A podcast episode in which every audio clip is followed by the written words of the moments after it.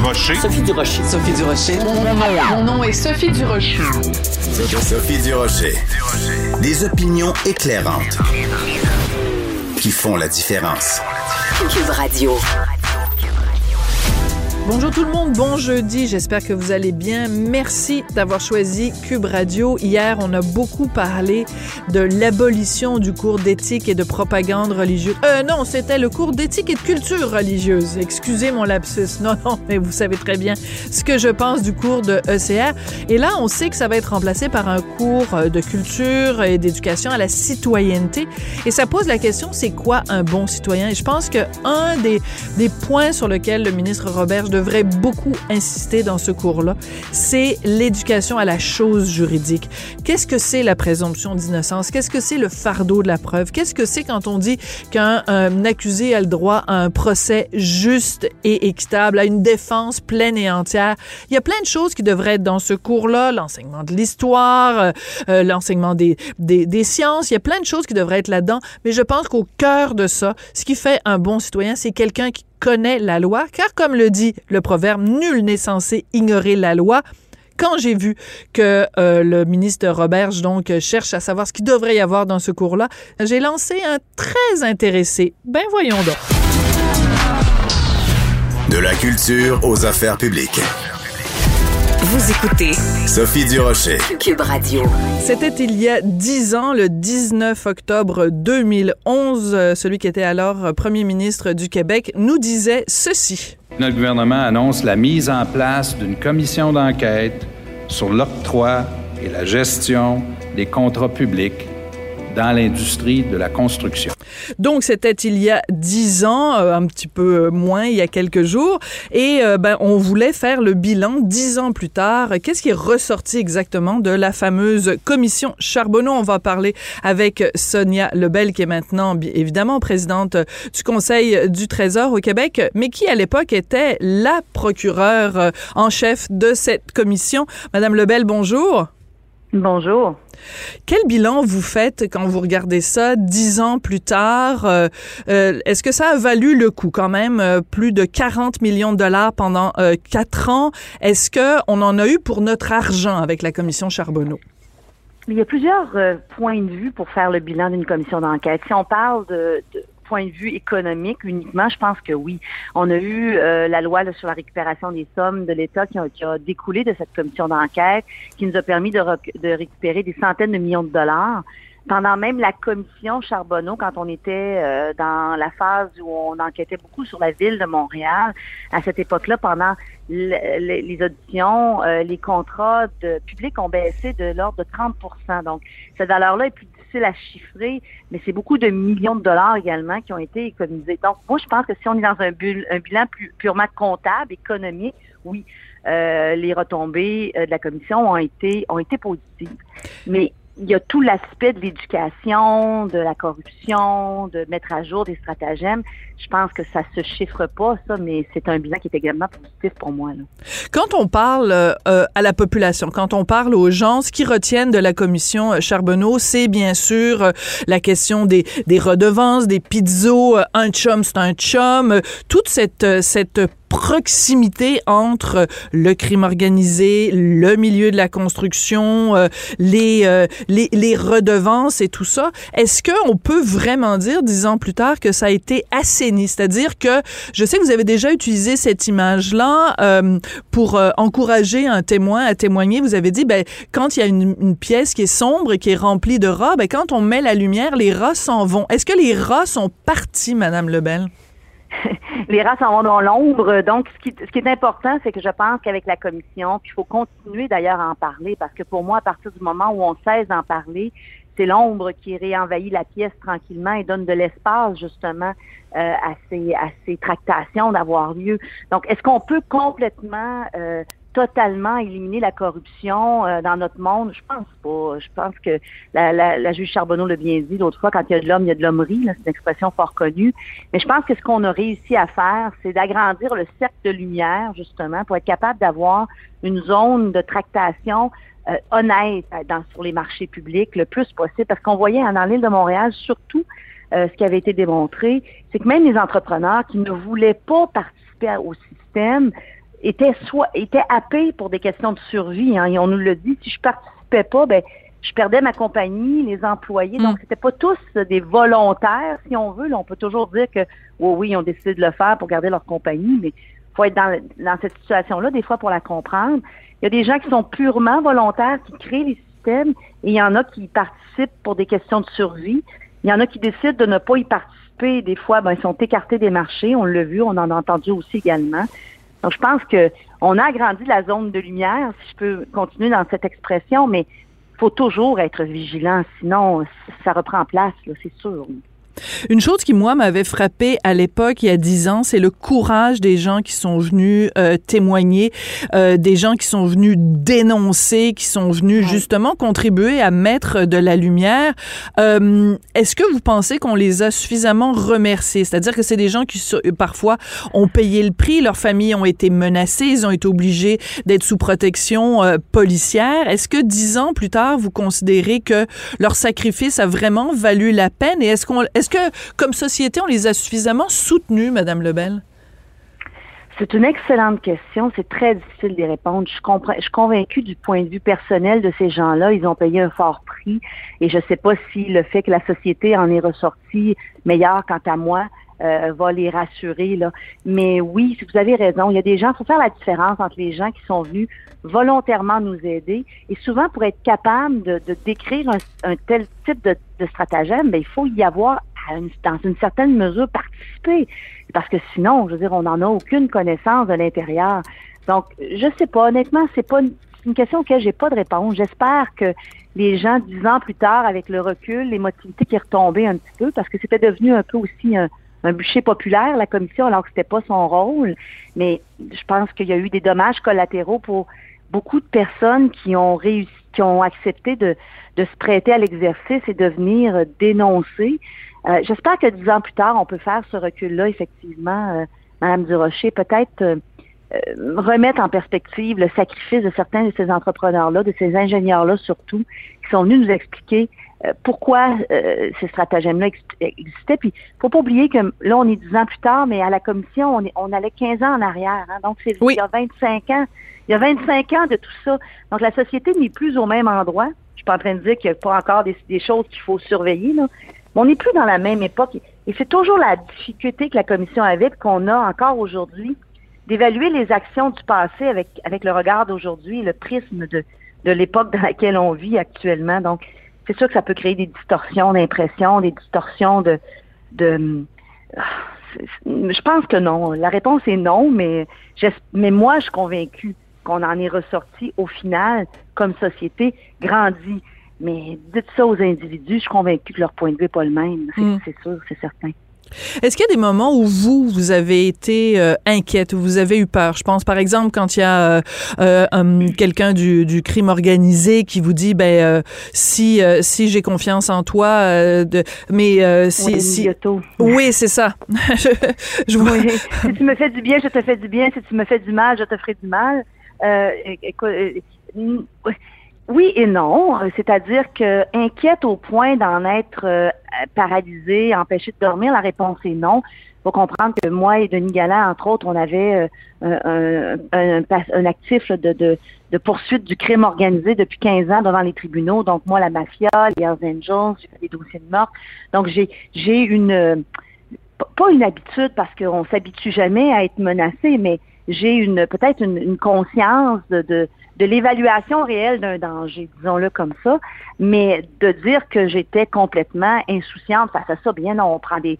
Moi, j'ai même, ça a été la plus grande difficulté pour moi en politique, c'est de m'ouvrir sur ma vie personnelle, sur le fait que j'ai une famille, des enfants, quand j'étais procureur de la couronne, c'était impossible pour moi de faire ça. C'était jamais je ne parlais de mes enfants euh, ou presque en public surtout. Jamais je ne donnais des indications de l'endroit où je pouvais habiter. C'était pour moi une seconde nature d'avoir une de, me de protéger mes informations personnelles. Donc euh, même sur mon Facebook, à l'époque, j'en avais un comme tout le monde, mais je pense que j'avais la difficulté à recruter des amis parce qu'il était fort inintéressant. il n'y avait rien là-dessus. Personne voulait. Hein? ben, je veux dire, moi, j'imagine que des photos de lac euh, sans, sans mention euh, du moment où j'étais là, euh, devenait un peu à la longue, bon, c'est ennuyante. Vous étiez plate. vous étiez plate, ben Madame Lebel. Il fallait que vous soyez plate. À dessin, oui. à dessin. Je comprends. On le voit maintenant. Hein, chaque indication, je veux dire, on est capable de retracer maintenant.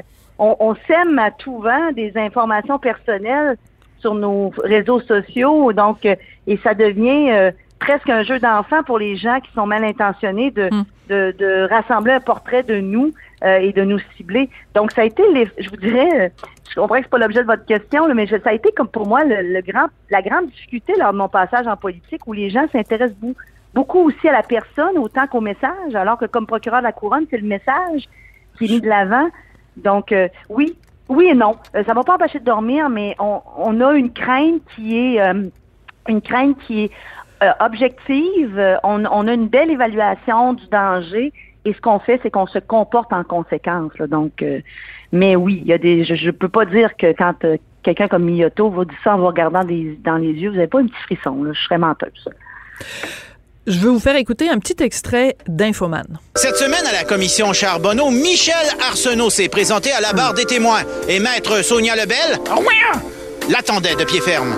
J'avoue ma grande faiblesse pour les petits coups de tête autoritaires de maître Sonia Lebel. C'est parce que je peux aller prendre un café puis revenir tantôt si vous voulez. Est-ce que ça vous avait fait rire à l'époque? Oh oui, absolument. On avait besoin de rire. Euh, parce que parce que c'était on fait des on faisait des choses tellement sérieuses, tellement intenses, euh, beaucoup de pression euh, du public, il y avait beaucoup d'attentes, je le disais, hein, sur le rôle le rôle que les gens avaient dans leur tête de ce que la commission devait, devait obtenir comme résultat et la réalité de notre mandat. Mais il y avait deux choses, puis je vais faire euh, un peu publicité, deux choses qui me faisaient beaucoup rire dans la semaine et que je vous avoue qu'on prenait une pause pour écouter. Il y avait euh, Infoman et euh, les tunes du vendredi de Paul Arcan. Ah ben là!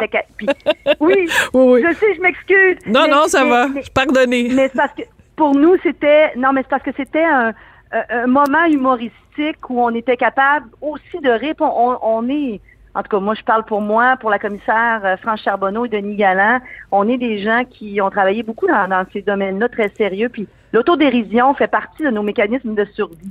Donc, c'était c'était très drôle. C'était très drôle. il y a évidemment. exaspéré, mais c'est très drôle. Oui, alors il y a évidemment votre euh, claquement de doigts. Vous étiez exaspéré devant le témoin Michel Arsenault de la de la FTQ. Euh, vous avez dit, j'ai écouté plusieurs entrevues de vous où vous dites bon, c'était c'était une erreur. Je me suis peut-être un peu emporté. Moi, je trouve pas que c'était une erreur. Vous étiez, euh, euh, vous vous euh, transmettiez en fait le sentiment de tout le monde face à Michel Arsenault. On n'était plus capable des gens qui tournaient autour du pot, qui refusait de se prononcer. On, C'était tout le Québec qui était derrière vous en train de faire ça comme ça à Michel Arsenault, là. Ben c'est plus, euh, oui, comme comme personne et citoyenne, c'est sûr que j'étais exaspérée. Je veux dire, on fait pas ça, c'était pas planifié, ça je peux le, je peux le confirmer. Là, je suis pas entrer dans la salle d'audience le matin en disant je vais, je vais sortir de mes gonds, là. Pas du tout. Mais c'est plus du point de vue de, de, de ma formation. Hein. Moi, je suis membre du barreau. J'étais procureur, j'étais procureur de la couronne à l'époque. Je représentais l'État. Donc, euh, j'avais, j'ai été, euh, en bon français, drillée à avoir une, une, une avoir une, une posture qui était beaucoup plus euh, au-dessus de la mêlée que celle-là. Donc, c'est sûr que moi, personnellement, quand je suis sortie de la salle, de la salle d'audience cette journée-là, premièrement, je savais que je venais de créer quelque chose qui allait, qui allait me coller à la peau. Ça, c'était, je l'avais compris. Et c'est sûr que moi, je place la barre très haute sur mes attitudes. Même en politique, j'essaie le plus possible de demeurer au-dessus de la mêlée parce que j'ai, c'est ma formation depuis 30 ans. On peut pas me sortir ça, là. Ça a été entré mm. puis ancré en moi. Mais oui, j'étais déçue de moi-même, mais en même temps, je comprends tout à fait ce que vous dites parce que si je l'ai fait, c'est parce que je l'ai ressenti.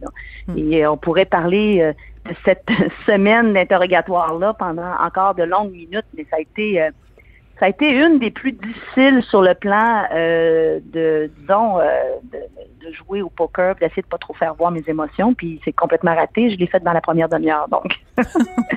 si je vous dis euh, le nom Marc Bibot, si je vous dis l'enquête Machuré, ça, vous évoque quoi aujourd'hui? Est-ce que vous avez des regrets? Est-ce que vous pensez que ça va finir par aboutir à un moment donné? c'est très difficile hein, de, de, de, juger de l'intérieur, puis je, le sais parce que j'y étais à l'intérieur, mais j'ai pas eu accès à rien. C'est sûr que je comprends l'exaspération des gens, c'est très long, Mais on le voit comment c'est complexe. Ça. Ça nous prend des gens pour venir expliquer les stratagèmes. Mais quand on parle de les expliquer pour une commission d'enquête, où on, notre objectif n'est pas de trouver des coupables, mais de voir comment on peut mettre euh, l'espèce de barrière euh, pour euh, pour que l'ombre éviter que l'ombre envahisse la pièce. Donc, où est-ce qu'on peut allumer les lumières? Comment on peut mettre des garde-fous?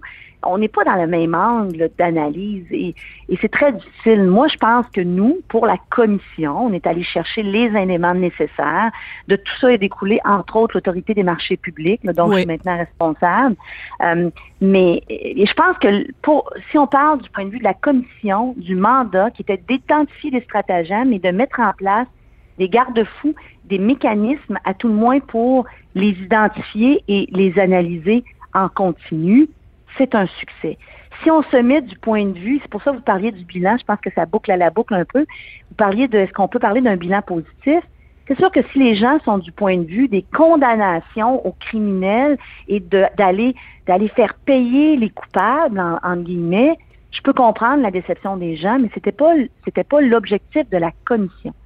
Donc, mais, euh, mais c'est sûr que ça a mis à jour des choses, ça a démontré euh, des, des euh, ça a mis des acteurs de l'avant, puis c'est sûr que c'est très frustrant pour les gens de voir que certains d'entre eux euh, qui ont été euh, au cœur de cette de cette commission semblent, à tout moins en apparence, s'en tirer indemne. Et euh, parlant de frustration, euh, votre opinion sur euh, ce qui vient de se passer cette semaine, un autre procès avorté, là, euh, l'UPAC et la Couronne blâmés dans l'arrêt des procédures contre l'ex-maire de Terrebonne. Vous, vous, vous, avez réagi comment quand vous avez vu ça à la une du Journal de Montréal, Journal de Québec? Bien, ma première réaction, puis encore une fois, été une réaction d'ancienne procureure de la couronne, c'est toujours difficile de lire un tel jugement euh, qui vient blâmer nos institutions euh, et on, on, peut toujours être déçu parce qu'on dit, écoutez, là, on veut que des procès se gagnent ou se perdent, si on peut regarder comme ça, ou se concluent à tout le moins pour les bonnes raisons. C'est-à-dire que le système judiciaire a fait son travail. On peut dire que la preuve n'a pas été suffisante. On peut dire qu'elle a été suffisante, donc il y a une condamnation, il y a un acquittement, etc. C'est le propre de notre et c'est correct quand le système fait fait son travail correctement. C'est toujours difficile. C'est un peu comme quand il y avait des arrêts de procédure Jordan parce qu'on parce que les délais judiciaires étaient trop longs. Pour moi, je fais le même parallèle. Vous allez me dire c'est un peu différent, mais c'est le même parallèle. On, on obtient un résultat euh, qui est pas positif ou un résultat décevant, pas parce que le système a fait son travail correctement et a fait euh, la part des choses entre le vrai et, et bon, c'est Paris livret du bon grain, si je peux le dire comme ça, mais mais parce que le, les acteurs du système et les institutions ont failli. Et ça, je pense que c'est la leçon qu'il faut retenir. Il faut renforcer nos institutions pour s'assurer que ça n'arrivera plus jamais. Et c'est sûr qu'il y a une déception quand, quand on prend, quand le, la, la, fin est, dans ces, dans ces termes-là, c'est clair. Là. Il y a une déception. Maintenant, il faut pas jeter le bébé avec l'eau du bain. Là. Il faut aller, faut voir comment on peut, au, au lieu de, de de tout mettre de côté, justement, euh, apprendre de ça, faire un post-mortem, puis dire, OK, qu'est-ce qui s'est passé? C'est une question d'individu, c'est une question d'outils, c'est une question de, de pouvoir des institutions, c'est une question, parce que ça peut se résumer à plusieurs choses. Donc, je pense qu'il faut prendre, là, les, les différentes institutions, tant l'UPAC que le DPCP, vont faire leur travail d'analyse. Puis après ça, ça va être à nous de voir pour, de, de, comment on peut y donner suite pour éviter que ça, ça, ça se produise à nouveau. Là une dernière question en terminant, mais c'est plus pour vous taquiner qu'autre chose. Si on fait un film, si on, on, fait un film sur euh, la commission Charbonneau, qui vous aimeriez qui joue votre rôle? Hey, ça, c'est une bonne question. J'adore euh... ça. J'adore ça quand vous me dites que je pose des bonnes questions. Moi, j'imaginais. Non, mais elles sont toutes très bonnes. Mais Eve Landry. Quand j'ai pas de réponse. Eve Landry, si on lui teint les cheveux euh, euh, en noir puis qu'on lui met des petites lunettes, hein? Oui, oui. Ben, oui. vous réfléchirez à ça. J'aime ah? bien Isabelle Richer, moi. J'aime bien Isabelle Richer dans la faille, là. Ah! Je trouve qu'elle a, elle a une, ben, il faudrait lui teindre des cheveux en noir puis poser la question, mais là, écoutez, là, je vais nommer des gens puis il y a plein qui vont dire, ben là, elle est trop arrogante quand elle se compare à quelqu'un à qui elle ne ressemble pas du tout, là. Parce mais que. je la comparer à un personnage, mais, mais écoutez, c'est une bonne question, mais ça, pense pas que ça va arriver, donc on verra. Là. Je vais, ben, je on... à fantasmer. Pourrait, je pourrais peut-être vous demander aussi qui devrait jouer le rôle de M. Miliotto, mais euh... Gilda Roy pourrait faire euh, Lino Zambito. Enfin bref, on n'a pas fini. Ah, euh... c'est vrai. Ah, oui, ben là, je, je, pense que si on peut s'amuser au jeu, au jeu du casting, on pourrait avoir beaucoup de plaisir les vendredis soirs, chacun chez soi. Oui, et puis euh, je je j'irai pas non plus à demander qui pourrait faire euh, euh, Madame euh, Charbonneau parce que ça pourrait devenir aussi assez amusant. Merci beaucoup, Madame Lebel, puis à la prochaine.